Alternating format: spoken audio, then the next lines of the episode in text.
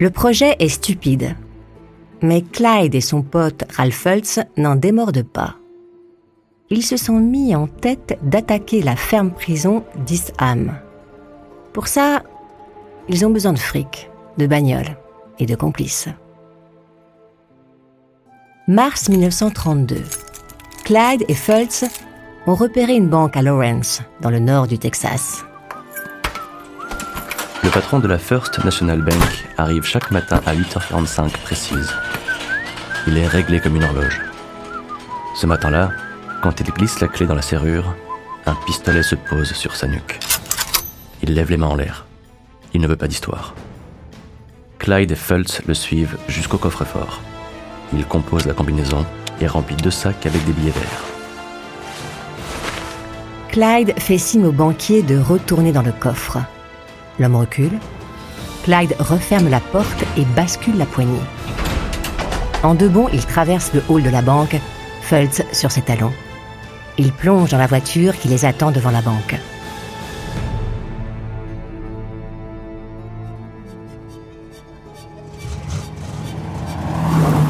Clyde roule plein gaz pendant 500 km. En milieu d'après-midi, il s'arrête à East Saint-Louis, dans l'Illinois. Avec Fultz, ils comptent leur butin. 33 000 dollars. Maintenant, il leur faut des armes.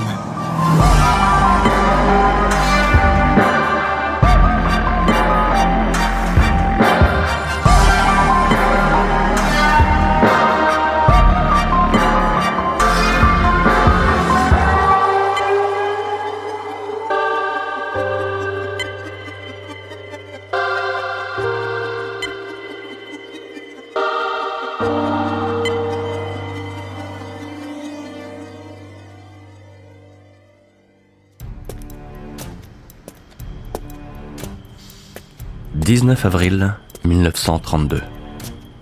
Les habitants de Kaufman ne sont pas très riches, mais ils forment une communauté soudée. Ils ont embauché un vigile qui arpente les rues de la petite ville la nuit. Un peu avant minuit, le vigile repère deux voitures, une Chrysler et une Buick, et deux hommes devant la porte de l'armurerie dans le centre. Il dégaine son pistolet et s'approche d'un air décidé. Il n'a pas le temps de traverser la rue qu'une balle siffle au-dessus de sa tête. Le vigile bat en retraite, se cache dans l'encadrement d'une porte et se met à appeler à l'aide. Quand il a repéré les lieux, Clyde avait une sorte de pressentiment. Il ne voulait pas que Bonnie vienne avec eux. Mais elle a insisté. Elle pourrait faire le guet, partager les risques. C'est ce que font les gens qui s'aiment. De l'autre côté de la rue, le vigile continue à beugler. Il ameute tout le quartier. Des lumières s'allument aux fenêtres et en quelques minutes, des dizaines de personnes débarquent avec des flingues. Clyde se jette dans la Chrysler ou la Tamboni. Fultz prend la Buick. Il démarre sans se retourner. L'ennui est que ça fait des jours qu'il pleut des corps dans la région. Les routes sont recouvertes de boue. Clyde a beau être un conducteur hors pair, la Chrysler part en glissade dans un virage. Elle termine dans un fossé.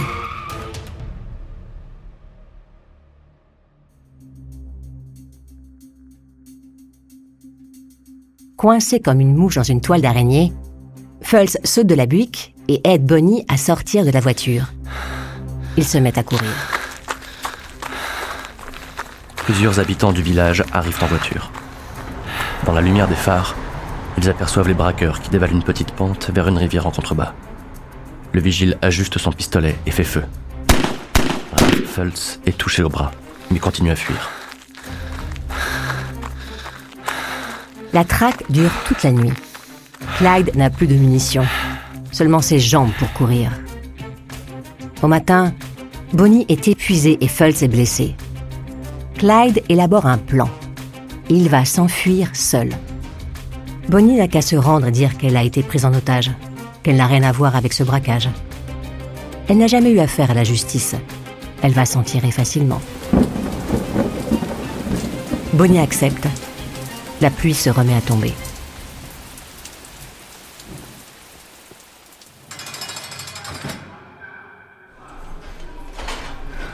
Bonnie Parker est enfermée à la prison de Kaufman, une institution de basse sécurité. La date de son procès est fixée au 17 juin 1932.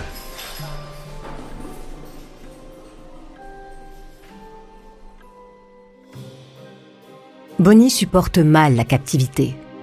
Que Madame Adams, la femme du directeur de la prison, se montre gentille avec elle ne suffit pas à la calmer. Bonnie est en colère. Alors elle écrit. Elle déverse sa frustration sur le papier. Des textes en vers qui parlent de prostitution, de consommation d'alcool et de drogue. Le poème le plus long s'intitule The Story of Suicide Sal. Il raconte l'aventure d'une jeune femme naïve, Sal, qui se laisse séduire par un garçon qui l'abandonne après un braquage. 17 juin 1932. Les jurés du tribunal de Kaufman écoutent Bonnie Parker. Elle joue son rôle à la perfection. Elle a été prise en otage par ces deux braqueurs. Elle est une victime. Les délibérations durent quelques minutes et Bonnie Parker est relaxée. Avant de quitter la prison, Bonnie se rend chez Madame Adams et lui remet les poèmes qu'elle a écrits en captivité.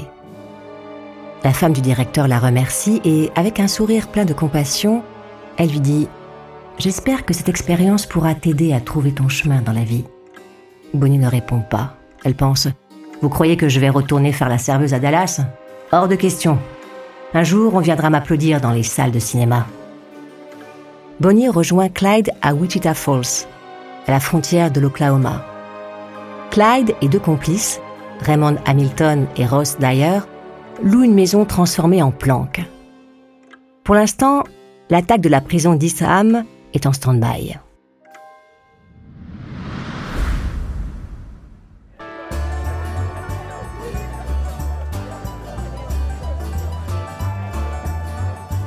Swingtown, Oklahoma, 1er août 1932. Sur l'estrade de la grange, le guitariste et le violoniste enchaînent les tubes. Sur la piste de danse, les couples se trémoussent en rythme. La prohibition est toujours en vigueur, mais les flasques de whisky passent de main en main. Le shérif Charlie Maxwell et son adjoint, Eugene Moore, ne veulent pas plomber l'ambiance. C'est une belle soirée d'été et le bal a attiré du monde. Les gens ont le droit de s'amuser un peu. Clyde gare la Ford V8 sur le parking près de la grange. La V8 est une caisse qui en jette. Il le sait, et ce soir il a envie de se la péter. Clyde, Raymond Hamilton et Ross Dyer descendent de voiture en prenant tout leur temps, histoire que ces bouseux de l'Oklahoma profitent bien du spectacle. Ils claquent les portières et se dirigent vers la buvette en roulant des mécaniques. Dyer et Hamilton sont remontés comme des pendules. Ils vident quelques verres, puis ils se mettent à baratiner des filles. Ils font les malins et les gars du coin commencent à se montrer nerveux. Ils ont envie de dérouiller ces deux frimeurs. Clyde, lui, se tient en retrait, près de la Ford. Le shérif Maxwell et l'adjoint Moore devinent que les choses vont mal tourner. Les deux flics s'approchent de la Ford, les pouces glissés dans leur ceinturon. Les gars, ça serait bien que vous alliez poursuivre la soirée ailleurs.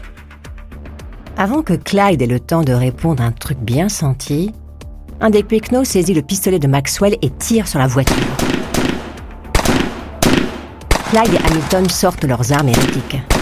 L'adjoint Moore est touché à la poitrine. Devant la grange, c'est la panique. Les gens hurlent et courent dans tous les sens. Clyde plonge sur le siège conducteur, Hamilton se jette sur la banquette arrière et la Ford démarre en faisant voler des graviers. D'ailleurs, est toujours dans la grange. Tant pis pour lui.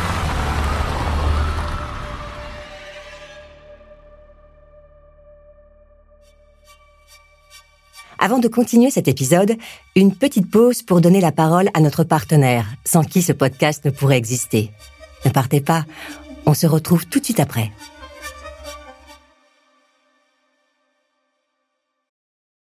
Wyndham Hotels and Resorts makes travel possible for all. Whether it's the long haulers looking for a great cup of coffee, a roomier rest for the on a whim road trippers, or a place to make summer memories with the whole family. No matter who you are, where you're going, or why, with 24 trusted brands to choose from like La Quinta, Days Inn, and Super 8, your Wyndham is waiting. Get the lowest price at wyndhamhotels.com. Restrictions apply. Visit website for more details.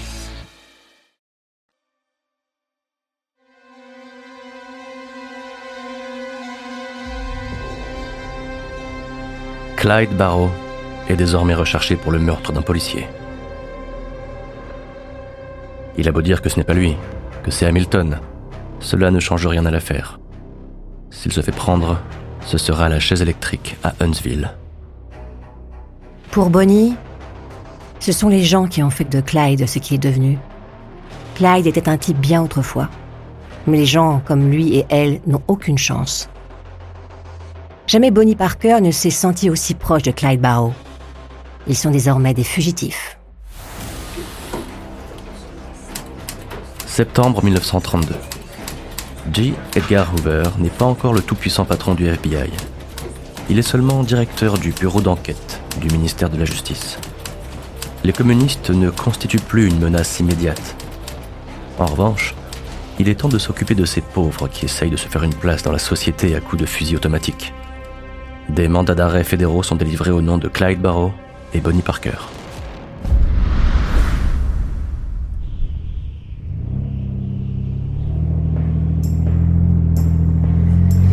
Bonnie et Clyde vivent parfois dans des motorhomes. Ces habitations sont les ancêtres des motels. Un vrai lit, une baignoire et parfois une kitchenette. Elles fleurissent au bord des routes qui couvrent peu à peu les États-Unis. Quand ils ne trouvent pas de place dans les motorhomes, ils dorment dans leur voiture. Depuis quelque temps, Bonnie boit de plus en plus. Les disputes avec Clyde sont fréquentes, mais ils finissent toujours par se réconcilier. Quand ils sillonnent le pays, Bonnie s'assoit sur la banquette à l'arrière de la Ford. Clyde lui a offert une machine à écrire. Elle s'acharne à réécrire son poème favori, Suicide Sale. Avec le fric des braquages, ils se paient des fringues. Ils adorent avoir l'air chic.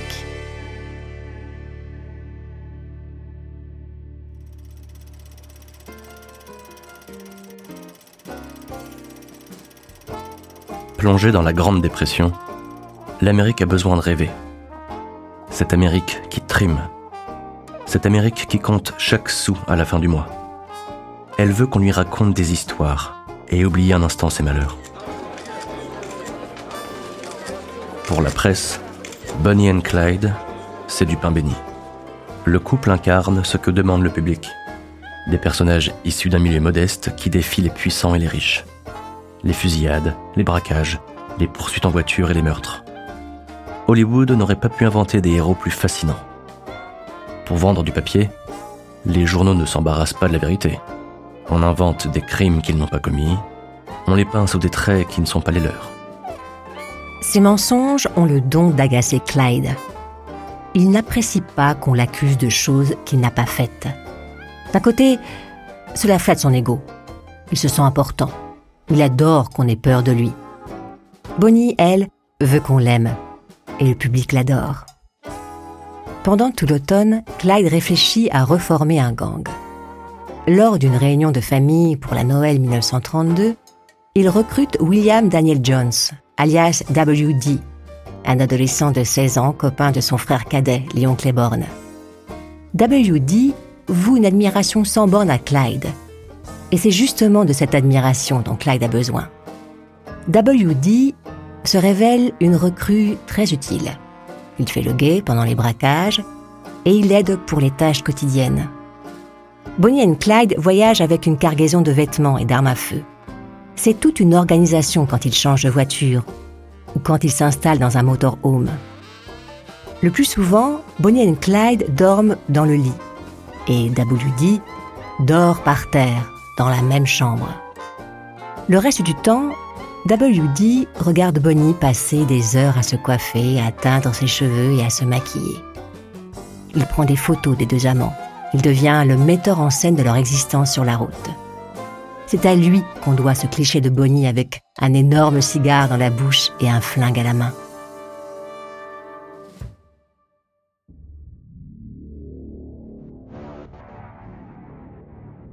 Richard Schmidt devient shérif du comté de Dallas le 1er janvier 1933.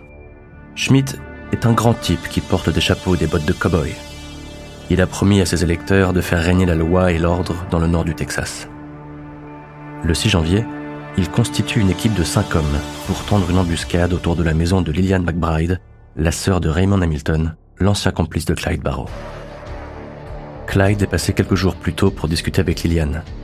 Il voudrait aider Raymond, qui est en tôle pour meurtre. Vers minuit, une Ford V8 s'engage dans la rue menant à la maison de Liliane. Clyde possède une sorte de sixième sens pour sentir le danger. Quand il approche de la maison de Liliane, il devine qu'il y a un truc qui cloche. Clyde descend de la Ford, un fusil contre sa cuisse. Quand il pose le pied sur la première marche du Porsche, un cri retentit dans la maison. Clyde relève son fusil. Il se met à tirer à travers la porte et les fenêtres. Les trois hommes de Schmidt qui se trouvaient à l'intérieur se jettent au sol. Deux autres planqués derrière la maison rappliquent en courant.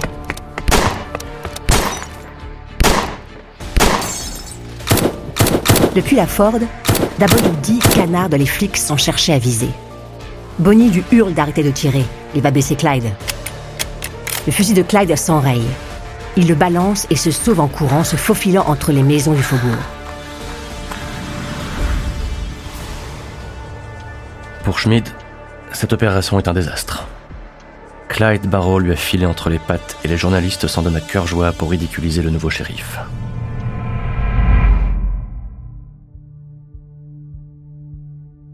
Le nouveau gang Barrow n'est pas ce que Clyde avait imaginé. Les braquages ne rapportent presque rien et ils sont obligés de parcourir de plus en plus de kilomètres pour rester hors de portée des flics. Pourtant, le 23 mars 1933, Clyde reçoit une bonne nouvelle. Son frère Buck, emprisonné depuis décembre 1931, est remis en liberté, gracié par la nouvelle gouverneure du Texas, Marianne Ferguson. Le 1er avril 1933, Buck et sa femme Blanche rejoignent Bonnie, Clyde et WD à Joplin, dans le Missouri. Clyde loue un appartement. Ils ont tous besoin de vacances.